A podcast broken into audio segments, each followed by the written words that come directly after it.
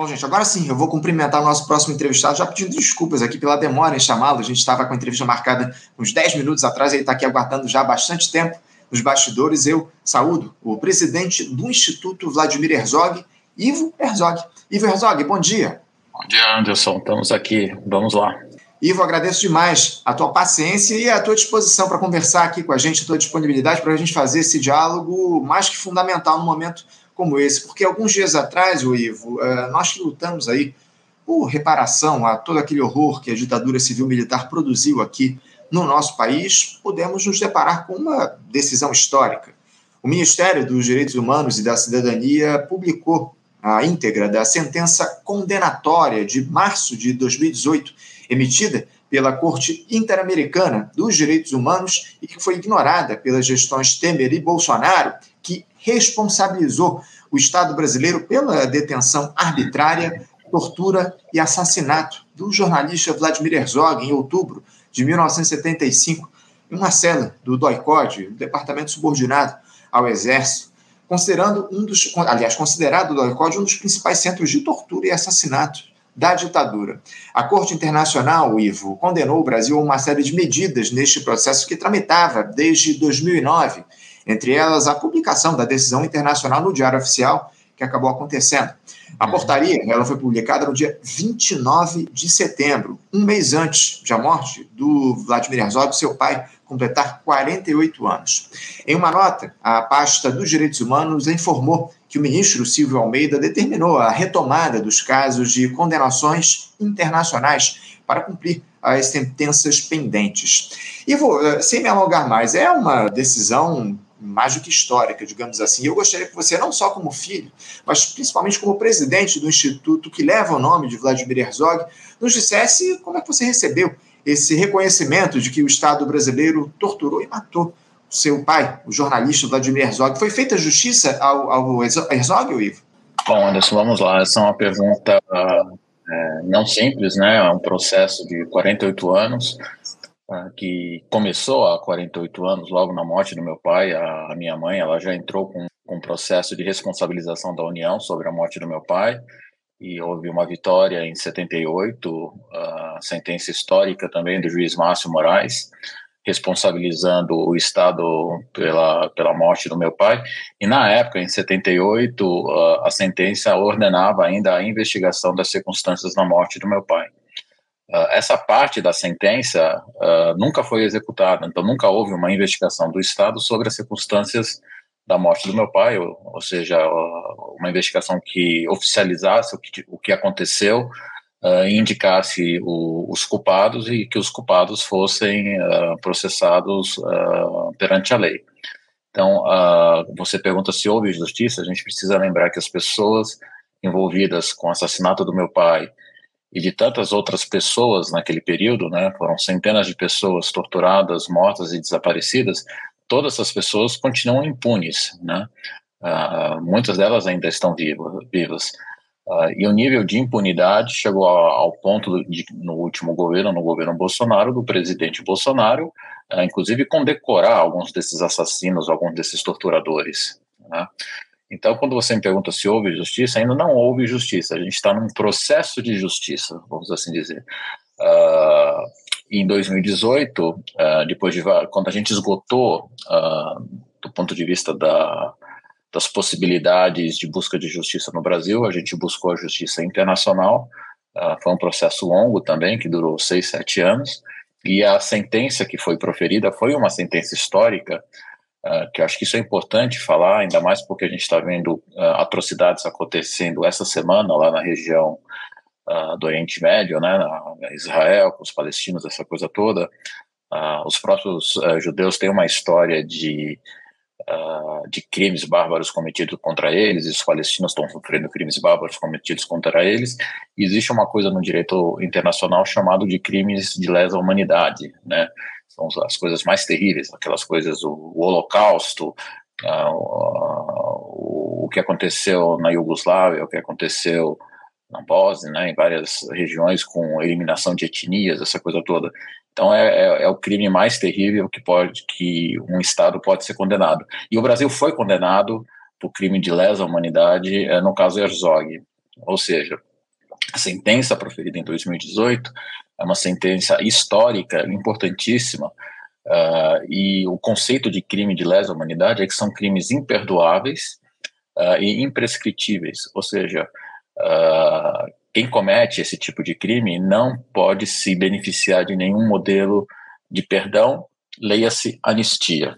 A gente tem um tema também que a gente pode conversar um pouco sobre, sobre isso daí.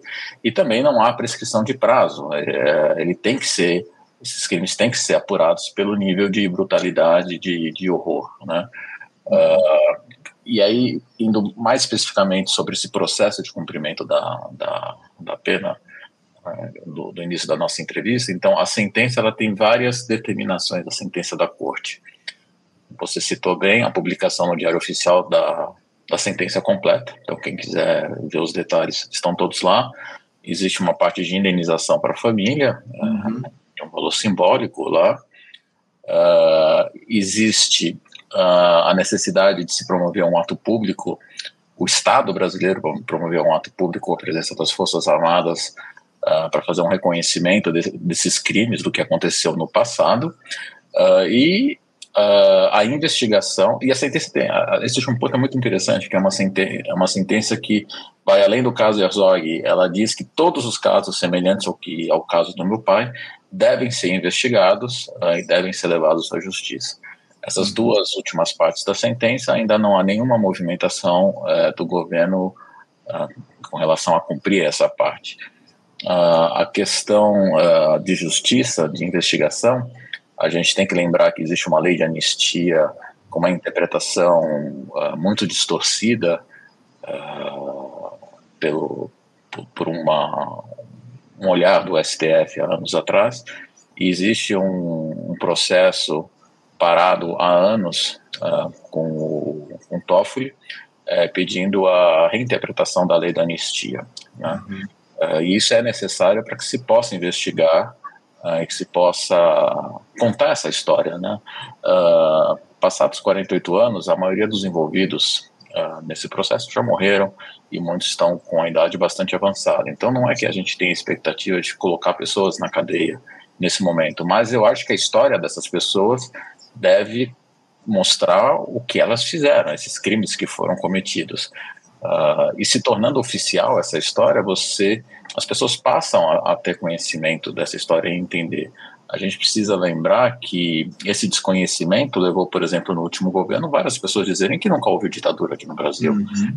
Inclusive, o, o, opa, tivemos aqui um travamento da, da conexão do, do Ivo. Né? A gente tá tudo certo aí? Ivo, é, tivemos um pequeno travamento, mas eu queria aproveitar que é, a gente travou um pouquinho a tua, a tua conexão. A gente vai passar por vários desses trechos da, da publicação lá da, da decisão da Corte Interamericana, que você já citou alguns aqui uhum. para a gente, mas eu queria que você falasse um pouco a respeito, para quem não conhece, para os mais jovens, enfim, para as pessoas que não conhecem a história, falasse um pouquinho sobre quem foi o seu pai, Vladimir Herzog, o que é que o levou a prisão no DOI-COD, quando ele, quanto tempo ele passou por lá, enfim, a que tipo de situação ele foi submetido, porque os militares chegaram a dizer que seu pai se suicidou na prisão, não é isso, Ivo? Isso, então vamos lá. Uh, bom, primeiro, toda essa história está é, documentada e muito bem contada uh, nos projetos que nós temos digitais na internet, no, no do Instituto Vladimir Herzog. Uh, existe inclusive todo um, um, portal chamado Acervo Vladimir Herzog que conta o que foi, qual era o trabalho do meu pai, o que, que ele fez. Né? Meu pai era um jornalista com paixão pelo cinema.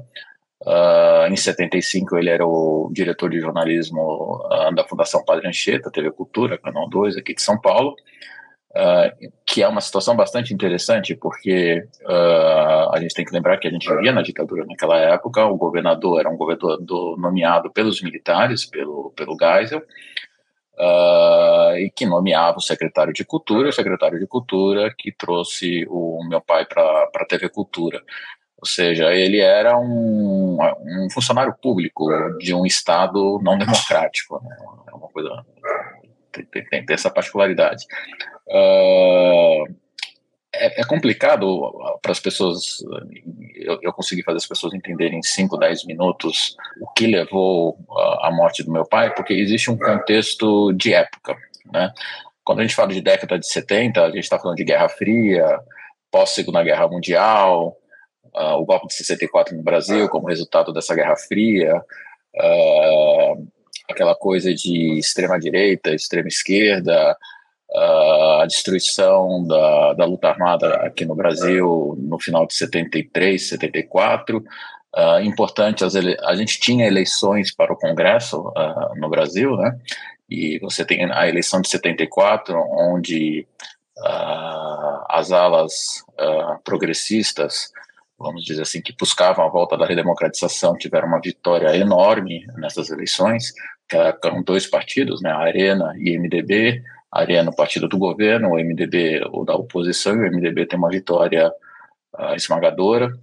Uh, e aí se cria os uh, congressistas biônicos. Eu estou só citando coisas para as pessoas que tiverem curiosidade, pelo menos conseguirem poder ver o que, que, eram os biônicos da época. Vai lá, dá um Google, você vai, vai ter toda, toda essa informação. Mas, em, mas em resumo, o, o governo na época, a, situação que estava, né, o governo que estava colocado, se sentiu ameaçado por esse processo uh, de crescimento da oposição. E havia uma luta interna dentro desse governo de alas mais radicais, uh, que queriam a perpetuação do, de um governo ditatorial, com alas não tão radicais, que acreditavam num processo de transição para uma para para no futuro ter eleições para presidente novamente governador essa coisa toda e, e se usava, de novo, com aquela coisa da Guerra Fria, o perigo do Brasil se tornar um país comunista, se tinha tido a Revolução de Cuba, eh, enfim, se tinham tido alguns movimentos é, no mundo, né? E, e particularmente em 75, para chegar no caso do meu pai, uh, houve uma, um, um processo uh, de prisão uh, de jornalistas, né? o, o, o, meu pai sempre foi totalmente contra a violência. Né? Existiam dois movimentos de oposição. A gente tem que lembrar que partidos oficiais só podia ter dois, o MDB e a Arena. As outras coisas eram organizações clandestinas, que não podiam ser oficiais. E existiam duas organizações fortes, totalmente pacíficas, uh, pela democratização do Brasil, uh, pelos direitos humanos, essa coisa do todo. Uma era a Igreja Católica, aqui em São Paulo, é, liderada por Dom, é, Dom Paulo Evaristo Arnes.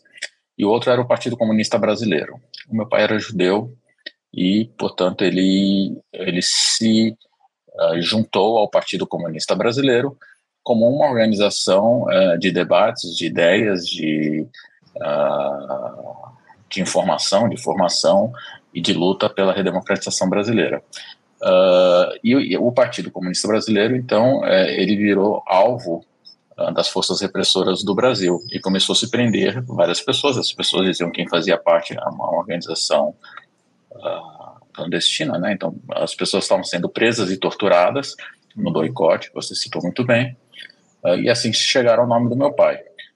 foram prender ele no dia 24 de outubro de 75, mas ele estava na TV Cultura e conseguiram negociar aos companheiros da TV Cultura que ele se apresentasse voluntariamente no dia seguinte para prestar os depoimentos que estavam sendo pedidos. Então, meu pai, primeiro um fato histórico que é interessante, que meu pai nunca foi preso. Ele se apresentou voluntariamente às 8 horas da manhã na rua Tutóia, no Doicote. Uh, imediatamente ele foi torturado, essa, essa, coisa toda, e algumas horas depois ele estava morto. E, e, e aí o Estado brasileiro, que não uh, nunca admitiu que houvessem torturas ou prisões ilegais, uh, criou uma, uma, uma, fake news, né, que é o termo de hoje, dizendo que ele havia se torturado. os meios de comunicação, jornais, revistas, televisão, essa coisa toda, vigiam sobre censura. Então a notícia que era dada na época era do suicídio do meu pai, que foi uma coisa que a gente nunca acreditou, que foi inclusive a primeira luta nossa, foi a, a busca pela verdade, provar que ele tinha sido barbaramente assassinado. Uhum. Uh, e rapidamente, uh, mais 30 segundos, mas enfim, uh, ele na, na, tradição judaica, quem se suicida tem que ser enterrado próximo aos muros do cemitério. na época, na preparação do corpo, o rabino Henry Sobel ficou sabendo como estava meu pai e, e, teve a certeza que ele havia sido assassinado e ordenou que ele fosse enterrado no meio do cemitério. Uhum. Então, em, é, nas, então no, no, enterro do meu pai, dia 27 de outubro, já era, a gente já tinha uma instituição, a, a congregação israelita brasileira, não a congregação israelita, mas enfim, a comunidade judaica informando que meu pai tinha sido assassinado. Uh, várias universidades entraram em greve, houve vários movimentos, jornalistas, essa coisa toda, que culminou num grande ato ecumênico no dia 31 de outubro, na Catedral da Sé, com a presença de Dom Paulo, Henry Sobel e o pastor James Wright.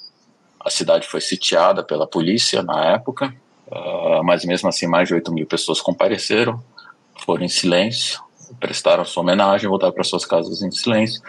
E isso talvez tenha sido o maior golpe contra a ditadura que a ditadura tinha tido até então e se inicia, pelo menos se entende historicamente assim, que se inicia o processo de redemocratização do Brasil, que ainda iria demorar é, mais 10 anos para se consolidar. Exato. Eu não sei se é, deu para. Não, deu perfeitamente para a gente entender um pouco do que foi a história de Vladimir Herzog a partir daquele momento em que ele foi, ele se apresentou ao DOI-COD, enfim, muito importante esse seu relato aqui para a gente entender o, tudo que se deu naquele momento histórico do nosso país. Agora, o, o Ivo, falando ainda, voltando a falar, na verdade, a respeito dessa decisão da Corte Interamericana. É, é, um dos trechos da Corte, inclusive que você já trouxe aqui para a gente, um dos trechos, o Estado brasileiro ele deve considerar que os crimes de lesa humanidade são imprescritíveis e não podem ser anistiados. Além disso, a chamada lei da anistia e outras disposições do direito penal brasileiro não podem continuar a representar um obstáculo para a ação penal, para, enfim, para ação penal contra grandes violações de direitos humanos. Esse é um tema muito sensível aqui no país, né, Ivo? Essa questão da anistia, porque envolve diretamente os militares. E nós sabemos bem que a relação do Estado brasileiro com as Forças Armadas até hoje é de quase total submissão. Essa que é a grande verdade. Quase 30 anos depois do fim da ditadura, considerando essa relação que há o Ivo, entre os militares do Estado brasileiro. Você acredita em uma punição aos oficiais das Forças Armadas envolvidos em violações dos direitos humanos naquele período? Essa é uma pergunta difícil, assim, eu, eu particularmente, Anderson, a gente tem refletido muito, inclusive com o início do cumprimento da pena, uh, é, só para você até entender um pouco do processo, isso é interessante, quando a, gente, quando a gente entrou com o processo na corte, a, a família ela é questionada o que ela, o que, que ela acha que deve ser feito uh, na busca de justiça. E de todos os pontos, dos quatro pontos que a gente trouxe aí, a questão de indenização, publicação no Diário Oficial, tem até a parte de é, monumentos de memória, que acho que a sentença também fala, do ato público, uh, da questão da anistia. A única coisa que a família uh, pediu, que foi uma iniciativa nossa, foi o ato público uh, do Estado reconhecendo o que aconteceu. O que a gente acredita que é mais importante, talvez até do que a punição, como eu falei, são poucas pessoas que ainda estão vivas, é a gente ter o governo, o Estado, não o governo, né, isso é muito importante, o Estado brasileiro porque o Estado permanece, os governos vêm e vão, né? mas o Estado brasileiro se pronunciar eh, de maneira pública uh, a favor da democracia e condenando todos os atos uh, de violação uh, dos direitos humanos, de violência que, que aconteceram na sua história.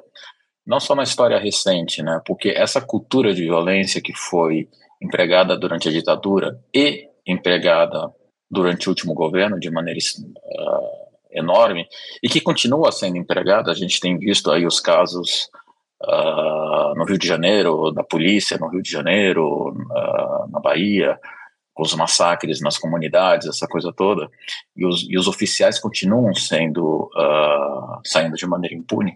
Isso tudo porque o Estado brasileiro nunca de maneira explícita condenou Uh, essa violência, essa violência dos seus agentes. Então, o que a família acha que é mais importante é, é o Estado se pronunciar condenando isso. E aí a gente está falando de um, de um conceito que vai, inclusive, com a relação da, da questão indígena no Brasil, né, que nunca houve uma, uma reparação aos massacres indígenas durante o processo de colonização do Brasil e de expansão de suas fronteiras, e que continua até hoje.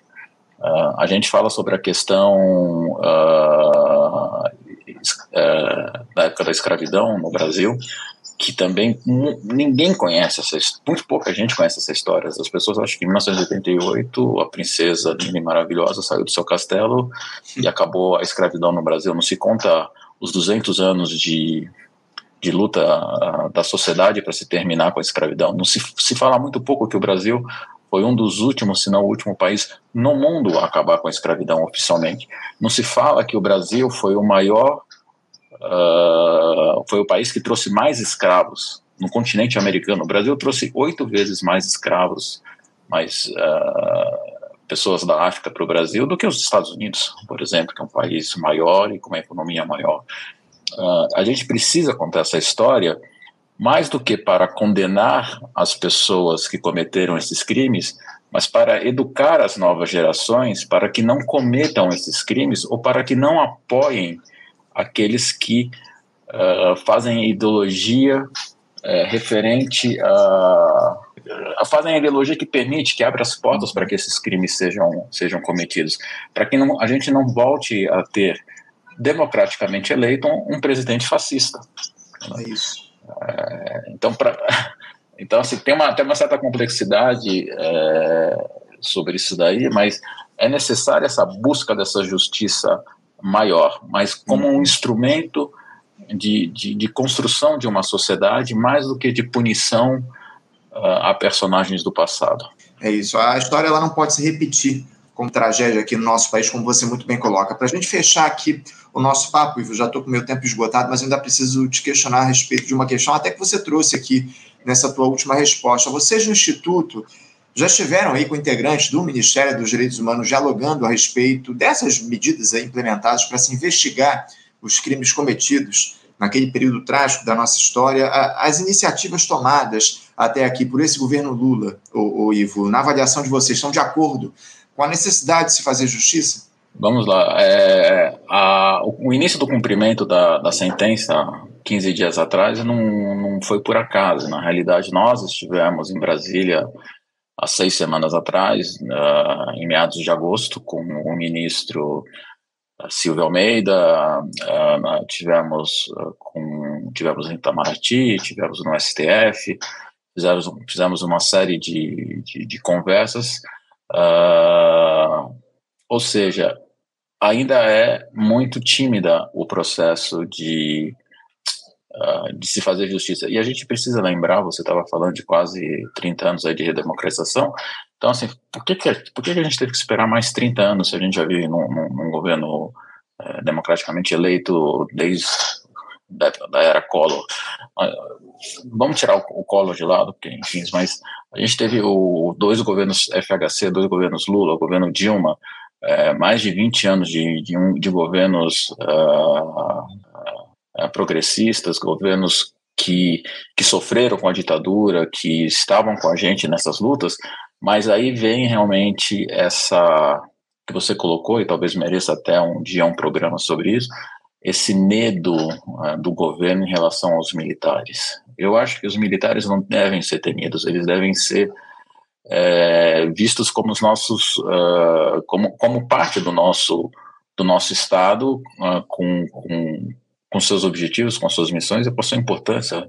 Uh, um país soberano deve ter uh, forças armadas uh, bem formadas, sem ideologias uh, políticas e, e prontas para cumprir sua missão.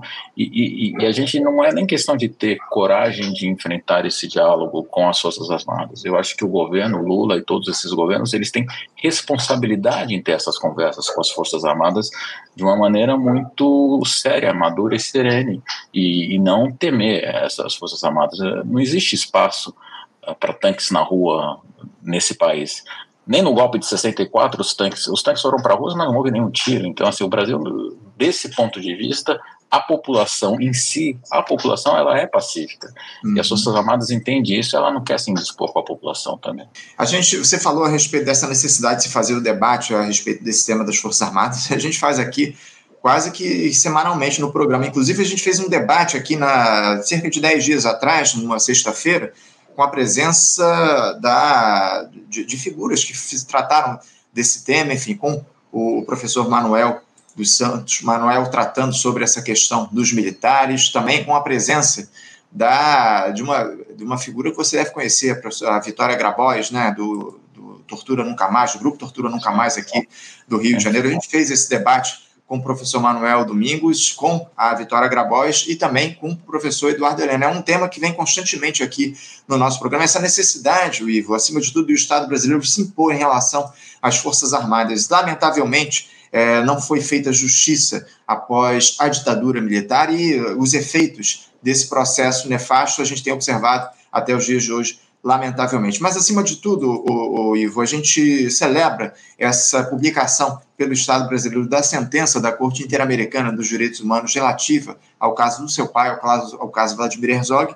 Você saúda vocês do Instituto por toda essa luta que vocês têm feito ao longo dos últimos anos por justiça e, e acima de tudo, acho que a gente deve esperar que o Estado brasileiro investigue todos os crimes cometidos durante aquele período, enfim, é, que é, as, as figuras que cometeram esses atentados contra o Estado de Direito e contra os direitos humanos, acima de tudo, respondam pelos crimes que cometeram e que a gente traga luz a tudo isso que foi cometido para que não se repita aqui no nosso país. Ivo, quero agradecer demais a tua presença, o teu depoimento aqui no nosso programa. Mais uma vez, parabenizar vocês do Instituto por toda a luta que tem feito ao longo desses últimos anos, Ivo.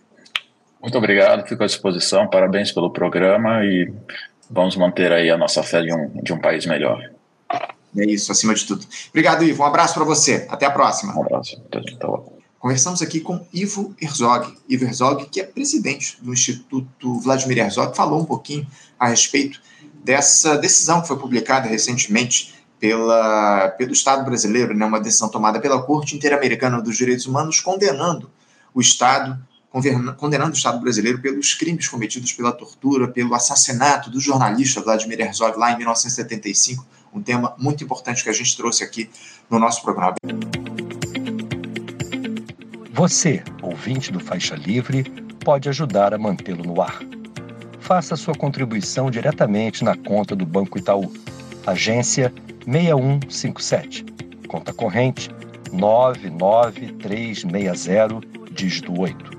Esta conta encontra-se em nome do Sindicato dos Professores do Município do Rio de Janeiro e região o Simpro Rio, uma das nossas entidades patrocinadoras, mas seus recursos são destinados exclusivamente para o financiamento do nosso programa. Você pode fazer sua doação de qualquer valor, utilizando também a nossa chave Pix, que é ouvinte@programafaixalivre.com.br. Sua contribuição é fundamental para a manutenção desta trincheira progressista no ar.